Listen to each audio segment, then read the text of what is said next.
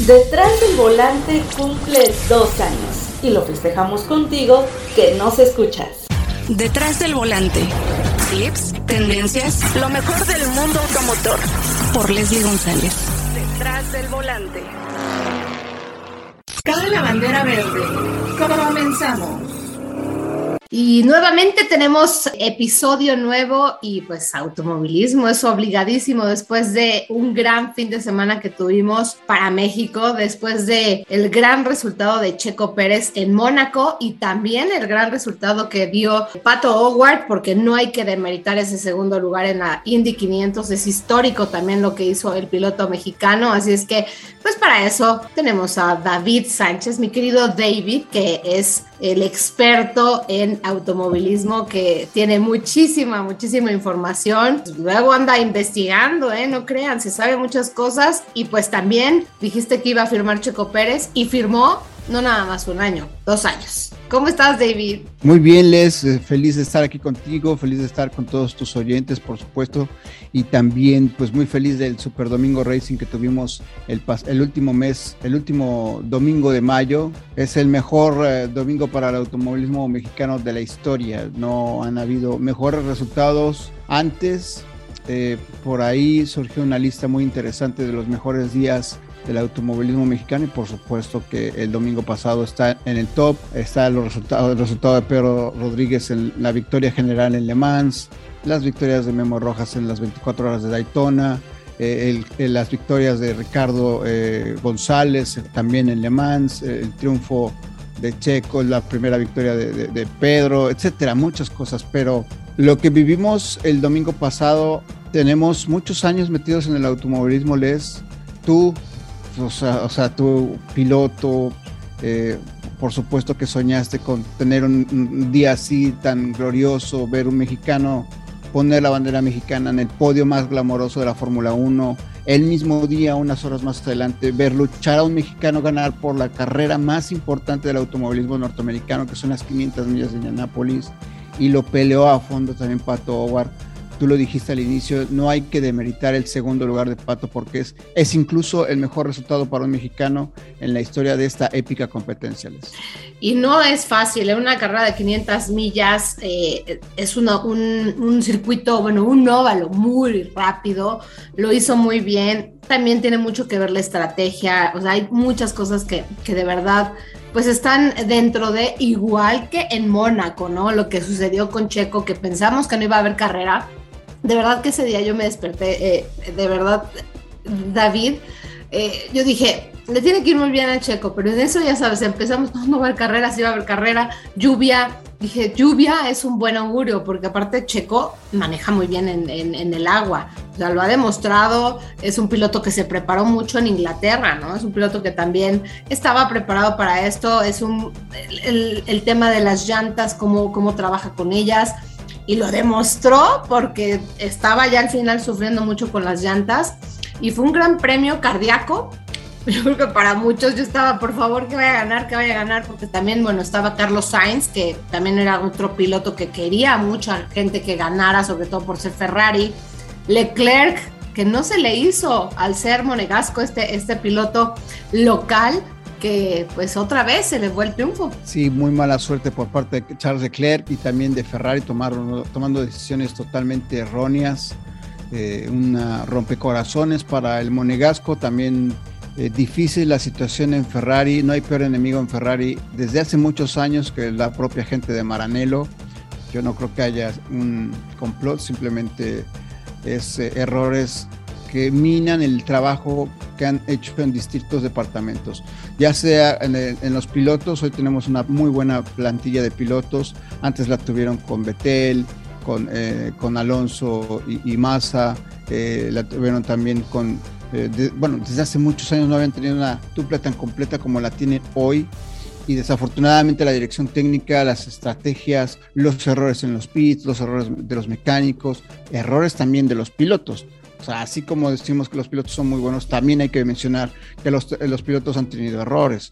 Eh, en fin, eh, este año es el eh, Ferrari más fuerte que se ha visto en las últimas temporadas y todavía es tiempo para Ferrari para poder estar de regreso en esta pelea contra Max Verstappen y también contra Checo Pérez y contra Red Bull. Así es que eh, para los tifosi, por supuesto que todavía hay esperanza. Esperemos que muchos tifosi que estén escuchándonos, pues se inclinen más hacia, si son mexicanos, por supuesto, que se inclinen más a, apoyar al, al, piloto mexicano, aunque no esté en la escudería de Maranello. Y pues Qué bueno que hemos tenido seis carreras, siete carreras de esta temporada 2022 con muchísimos eh, rivalidad, mucha, mucha rivalidad entre Charles y Max, duelos súper interesantes en la pista que por, por, supuesto que se van a seguir extendiendo durante toda la temporada. Y que también se han dado con Carlos Sainz, ¿no? Que ahí está, ha estado eh, Checo, la verdad también estuvo magnífico en, en Mónaco, yo creo que hizo cosas muy interesantes después de esa bandera roja, que, a ver, David, hace mucho que no se veía que en Fórmula 1 se partiera en dos. El, golpe nuevamente de Mick Schumacher. ¿qué, es lo que está pasando? Sí, es un golpe eh, muy fuerte, pero es así como es aparatoso, es muy bueno que pase. ¿Por qué? Porque toda la energía, en vez de que se vaya hacia el piloto, la recibe el auto. Justamente estos autos, vaya, la idea no es que se apartan en dos, pero si el golpe, eh, eh, en este caso, el que se ha dado Mick Schumacher en la piscina, impacta directamente en la parte trasera del monoplaza, lo cual hace que se parta a la mitad. Y como lo, vuelvo a repetir, es bueno que toda esa energía del, impacto no la reciba el piloto, sino el, auto. También le pasó a Mick en Arabia Saudita. Y bueno, ha salido carísimo en el tema, en el tema monetario para Haas, por supuesto que eh, ser un golpe fuerte porque hay que recordar que los equipos de Fórmula 1 están basados ahora en un límite presupuestal, 145 millones de dólares, no pueden pasarse de eso. Y bueno, ¿qué son los dineros cuando lo más importante es que el piloto esté bien, ¿no? Y en el caso de, Mick Schumacher, dos golpes muy fuertes. Eh, me parece que, bueno, los dos han sido por errores de pilotaje. En, Arabia simplemente se sube al lavadero, lo pierde la parte trasera y el, el muro no perdonó.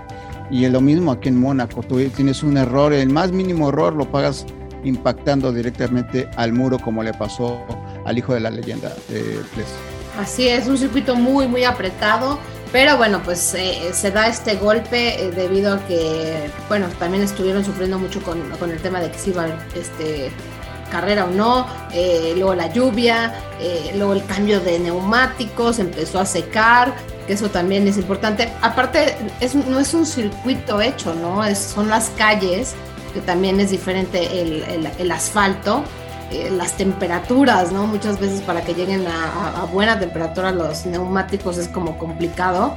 Pero bueno, son muchas cosas, muchos factores. Pero gracias a Dios eh, se dio el resultado con Checo Pérez. Eh, David, nosotros estuvimos platicando anteriormente que, que, que, ya deseábamos esto, ¿no? Y, y tú lo dijiste, va a ganar más carreras, Checo, y mira, se cumplió. Y las que faltan, les, las que faltan, porque incluso todavía viene Baku.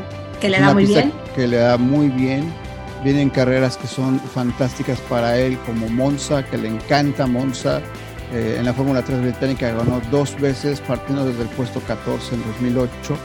Eh, eh, Spa-Francorchamps, que es una pista sensacional. Imagínate que Checo, híjole, creo que ya, ya estoy este, previniendo, ¿no? Me parece que Checo puede ser, tener un gran resultado en Spa-Francorchamps. Eh, incluso ahí fue la segunda victoria de Pedro Rodríguez. Y este fin de semana que, que fue de Mónaco, él tuvo la maravillosa idea, yo no creo que haya sido de nadie más, él tuvo la maravillosa idea de hacerle un homenaje en su casco a la otra gran leyenda de nuestro deporte automovilístico que se llama Pedro Rodríguez de la Ya quedó, ¿eh? En la historia eso. Pero aparte precioso el casco, los colores de, de, Pedro, del casco de Pedro, gris y la franja negra. Eh, lo combinaron muy bien. Además, este, quien no está enterado de cómo fue el casco, pues bueno, traen los, los, los, logros tanto de Checo como de Pedro, pues, cuatro victorias para México, 25 podios, que ahora ya serán cinco victorias y, 25, y 26 eh, podios para México en la Fórmula 1. Eh, ha sido extraordinario. ¿Y cómo se ha dado esta victoria sobre una pista mojada, la especialidad de Pedro Rodríguez? eh, por supuesto, en Mónaco, el gran premio más glamoroso de la temporada, y con un Sergio Pérez que venía con una espina clavada después de lo de Barcelona, lo de Barcelona que eh, se la ha sacado de manera espectacular. Ha aprovechado muy bien, ha tenido la ayuda tanto de su ingeniero de equipo Jeff Bird, que ha, hecho las llamadas perfectas. Eh, la mejor parada del, Gran Premio de Mónaco fue con Red Bull y con el equipo de Sergio Pérez, 2.3 segundos la excelente eh, el timing para tomar las decisiones, entrar de, a cambiar de las llantas full wet eh, de lluvia extrema con las que arrancaron la carrera. Vuelta 16 fue el primero de los cuatro punteros que entró a, a los pits y eso le causó una ventaja de 7 segundos porque Carlos Sainz, quien tomó la punta luego de que Leclerc había entrado a la vuelta siguiente de Checo, Carlos Sainz dijo, no, yo me, espero, yo, yo soy Juan de las Pitas. Él dijo, yo, yo siento que no nos podemos ir directamente de lluvia extrema a neumáticos duros. Lo hicieron así, pero les costó. Y le costó el liderato a, Carlos. Al final también otro error de estrategia le costó no solamente el podio a, Charles Leclerc, sino o sea, cayó hasta la cuarta posición, los errores de estrategia en Ferrari. Todo esto se acomodó de tal, acomodó de tal forma que Checo realizó un triunfo extraordinario sobre todo también el punto más importante después de lo de Barcelona, Leslie amigos, es que se mostró, tuvo que hacer lo que tiene que hacer de ahora en adelante para evitar la, misma escena que vivió en Barcelona. Estar por delante en todas y cada una de las sesiones de Max Verstappen. Solo de esa forma Checo va a poder eh, eh, evitar las órdenes de equipo. Eh, no existe otra solución y lo hizo perfecto en Mónaco. Viene Baku, que es otra carrera muy muy buena para él. Es un circuito extremadamente rápido con largas rectas, pero también una parte sinuosa muy muy complicada.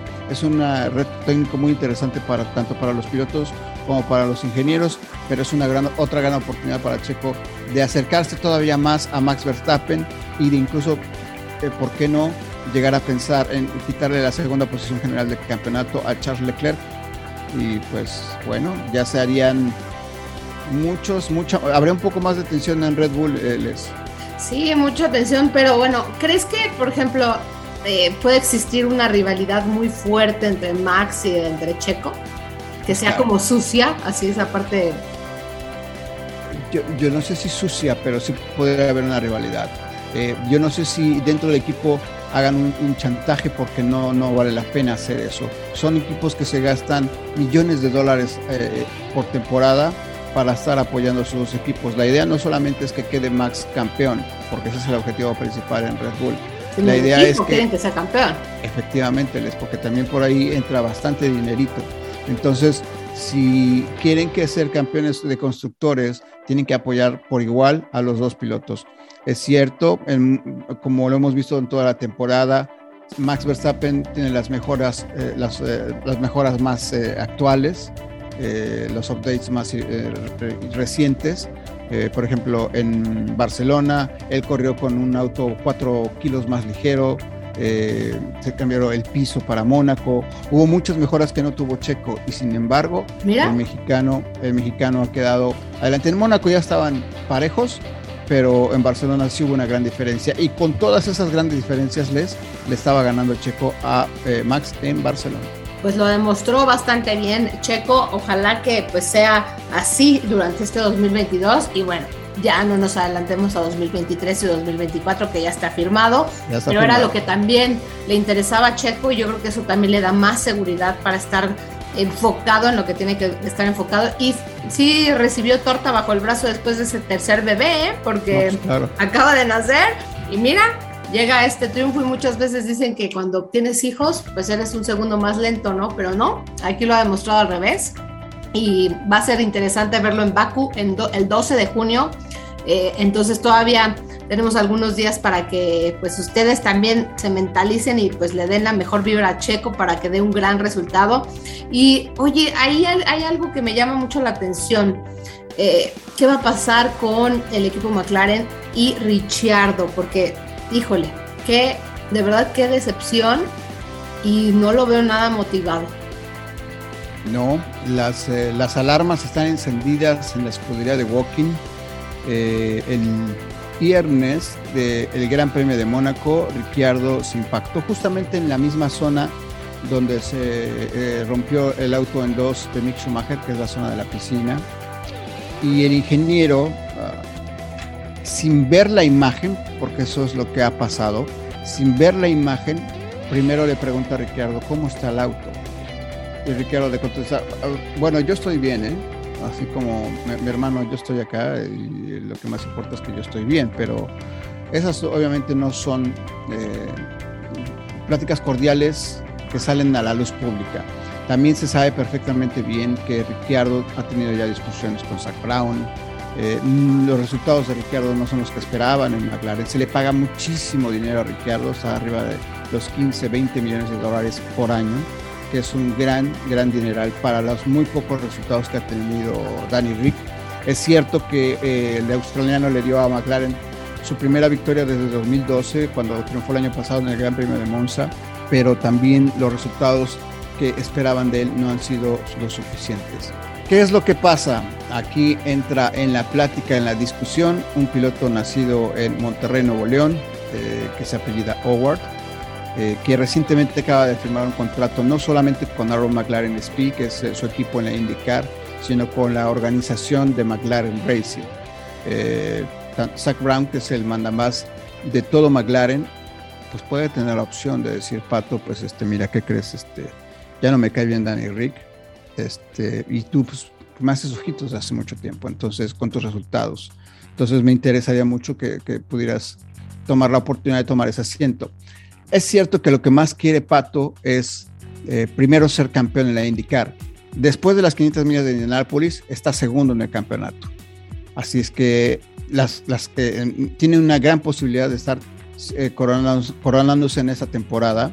Había comenzado flojo, pero las últimas dos carreras, tres carreras en específico, tuvo una victoria en Alabama, luego vino una desafortunada carrera en el circuito interior del Indianapolis Motor Speedway que podía haber ganado también y eh, bueno, el segundo puesto en las 500 millas de Indianápolis. Todo esto se suma para que se piense que Pato pueda llegar al final de la temporada como un contendiente al título.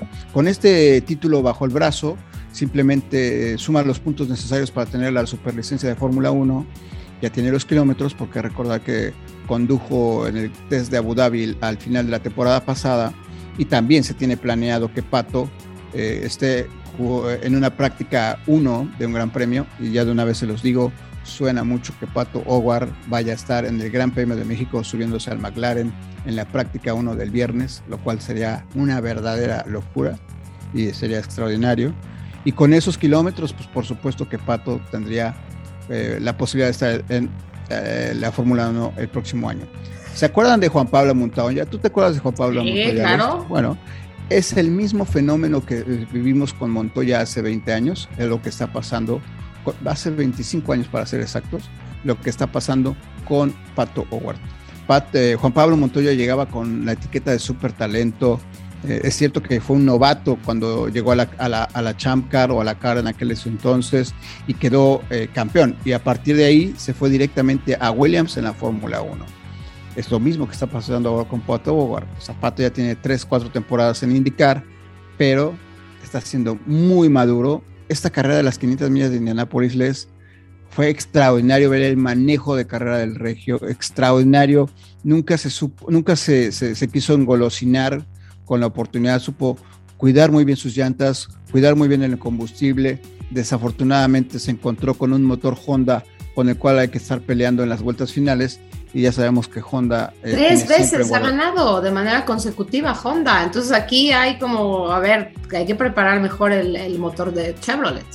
Efectivamente, y es una gran diferencia, ¿no? Pato también el año pasado, cuando terminó cuarto detrás de Castro Neves, que fue su cuarta victoria en Indy 500, también tenía un motor Honda. Y desafortunadamente en las vueltas finales, como pasó ahora con Ericsson en esta edición 2022, simplemente no pudo. A pesar de que en la última vuelta estuvo a punto de rebasar al sueco, desafortunadamente el motor Honda fue el rival más fuerte de Pato Howard en esta edición. Así es, pues mira, qué gran noticia nos estás dando. Eh, creo que eso es muy bueno para México, pero a mí sí me gustaría que finalizara bien este 2022 Pato Howard para que no se quede inconcluso eh, sobre todo este, este tema de que si ojalá sea campeón este 2022 y así, pues ya Zach Brown dice, pues bueno, aquí tengo un campeón. Eh, digo, me da mucha tristeza por Ricciardo porque es de verdad un, gran piloto y una gran personalidad, pero muchas veces a lo mejor también ya él no encaja, ¿no? no encaja en ese equipo, no tuvieron química, también el auto no le está funcionando a él, pues son muchos factores, ¿no? Pero eh, pues yo creo que apunta también a, a, ser un año extraordinario, no nada más para Checo Pérez, sino también para Pato Howard, así es que para que estemos muy pendientes de las dos categorías. Súper pendientes.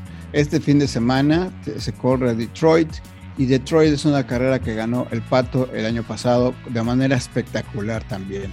Con rebases en las últimas siete vueltas, estaba quinto a siete vueltas del final, rebasó, rebasó al campeón de la categoría Scott Dixon, rebasó al, campeón del año pasado Alex Palou en camino a su, corona, rebasó a Graham Rahal, rebasó a Joseph Newgarden, múltiples veces ganador de las 500 millas y también múltiples, veces campeón del serial de la IndyCar y en ruta una victoria espectacular en las calles de Detroit. Es el último año que se corre en la bella isla de, Detroit, después cambiarán de sede, pero es un circuito que le, sienta muy bien, es un circuito callejero al cual Pato no le tiene miedo a los muros y nos ha regalado actuaciones soberbias como las del año pasado, así es que muy atentos, muy, muy eh, ojo a visor con, con Pato Howard y también con Checo Pérez. Sí, así es que este fin de semana bueno, primero es eh, Detroit y después viene también eh, Baku, así es que estemos muy, muy pendientes, así es que pues ya estaremos eh, hablando nuevamente, mi querido David,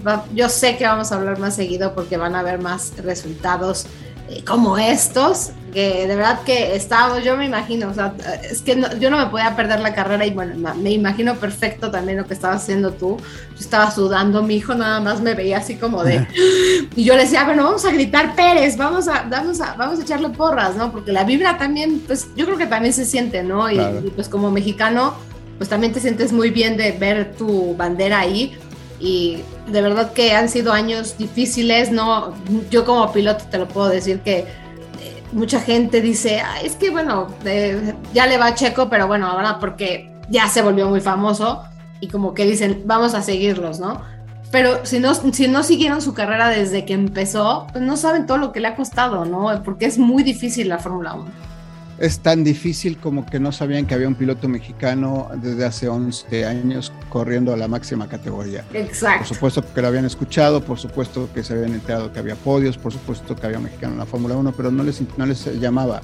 Y esto se llama también el impacto mercadológico que es Red Bull. Eh, al llegar Checo a Red Bull, se abrieron las puertas de, de una gran oportunidad para el automóvil mexicano es muy bueno lo que está haciendo Checo bajo, esta, eh, bajo este escaparate, con estas eh, eh, luces que lo están alumbrando y que él está aprovechando al máximo para, con resultados importantes. De las tres victorias que tiene ya en la Fórmula 1, dos las, las, ha sumado con Red Bull.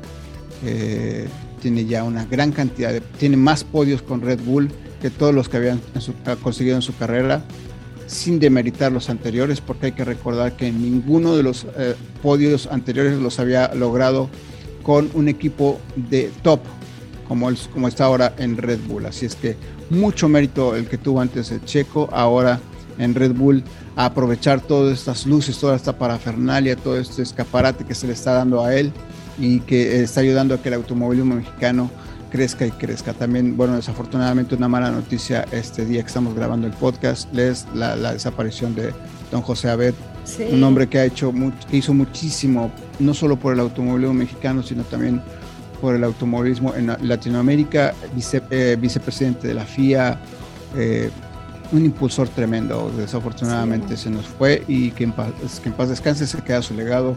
Un, un, abrazo muy grande a toda su familia. Sí, un abrazo muy grande a toda la familia. Bueno, yo tuve oportunidad también de conocerlo desde que inicié en la Fórmula 3 y cuando tuve la, la, licencia, porque era licencia FIA y licencia también la nacional, era como, como complicada esa parte. Y bueno, en el cartismo igual cuando, cuando llegamos a correr de manera internacional. Así es que pues un fuerte abrazo a la familia B y pues vamos a seguir impulsando esto, mi David, porque ojalá que la gente hable más y aprenda más del automovilismo, y pues ayude, ¿no? Ayude a hablar eh, más de los pilotos mexicanos, porque hay muchos mexicanos haciéndola bien en Estados Unidos y en Europa. Sí, no nada más eh, Checo y Pato.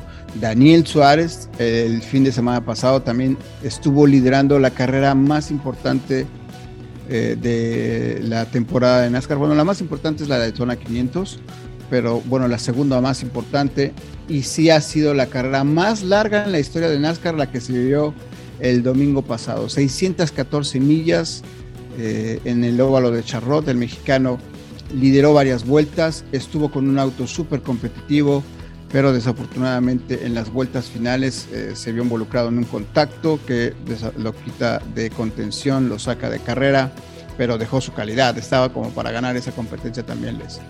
Así es, entonces no nos olvidemos, el deporte motor eh, pues está dando muy buenos frutos para los mexicanos, mi querido David, y pues ya estaremos pendientes. A ver, dile a la gente dónde te pueden ver, dónde te pueden leer. Bueno, pues estamos haciendo ruido ahí a través de Twitter, en mi cuenta arroba de Racing. Tenemos un podcast que se llama Cabina F1 los lunes a las 8 de la noche en vivo en nuestro canal en YouTube, en, Facebook Estamos en Fox Sports haciendo Fórmula América News, Highlights by Fórmula América. Estamos narrando justamente las carreras del DTM en Fox Sports. Dentro de dos semanas vamos a estar narrando junto con nuestro gran amigo Luis Ramírez las 24 horas de Le Mans. Es un sueño, eso es un, sueño para, para mí increíble. Eh, y muchísimas cosas, gracias a Dios, ahí podrán estar ahí acercándose eh, a, este personaje que simplemente les quiere agradecer su preferencia por la mejor cuenta Racing que puedan encontrar en las redes sociales. Así es Arroba que síganlo. Racing. Síganlo y de verdad con muchísimo cariño, mi querido David. Siempre es un placer platicar contigo y escucharte en todos tus medios. Así es que ahí en Fox Sports, esa voz eh, pues tan peculiar que yo decía, ¿quién es? Ah, ya sé quién es. Así es que mm, mm, la verdad es que bueno, me ha tocado tu preparación desde hace muchos años que te conozco eh, tú me conociste también eh, en las carreras, entonces pues bueno, creo que nos hemos seguido ahí los pasos y pues me da muchísimo gusto de verdad estar en contacto contigo. Te agradezco tu tiempo y te mando un fuerte, fuerte abrazo. No, al contrario, eh, les te agradezco yo a ti la oportunidad de estar aquí contigo en tu podcast, con tu audiencia y también te mando un gran abrazo para ti, para toda tu familia y síganse cuidando mucho, hay que estar atentos a lo que sigue pasando con el automovilismo en México y síganlo apoyando, que es lo más importante. Así es, muchísimas gracias, mi querido David. Gracias a ti. Segundo aniversario de Detrás del Volante con Leslie. Tenemos una cita cada semana para que seas mi copiloto y conozcas más de los autos que llegan a México. Sígueme en Instagram, arroba detrás del volante por Leslie y léame en la revista Líderes Mexicanos. Nos vemos en el siguiente episodio Disfruta tu auto al máximo.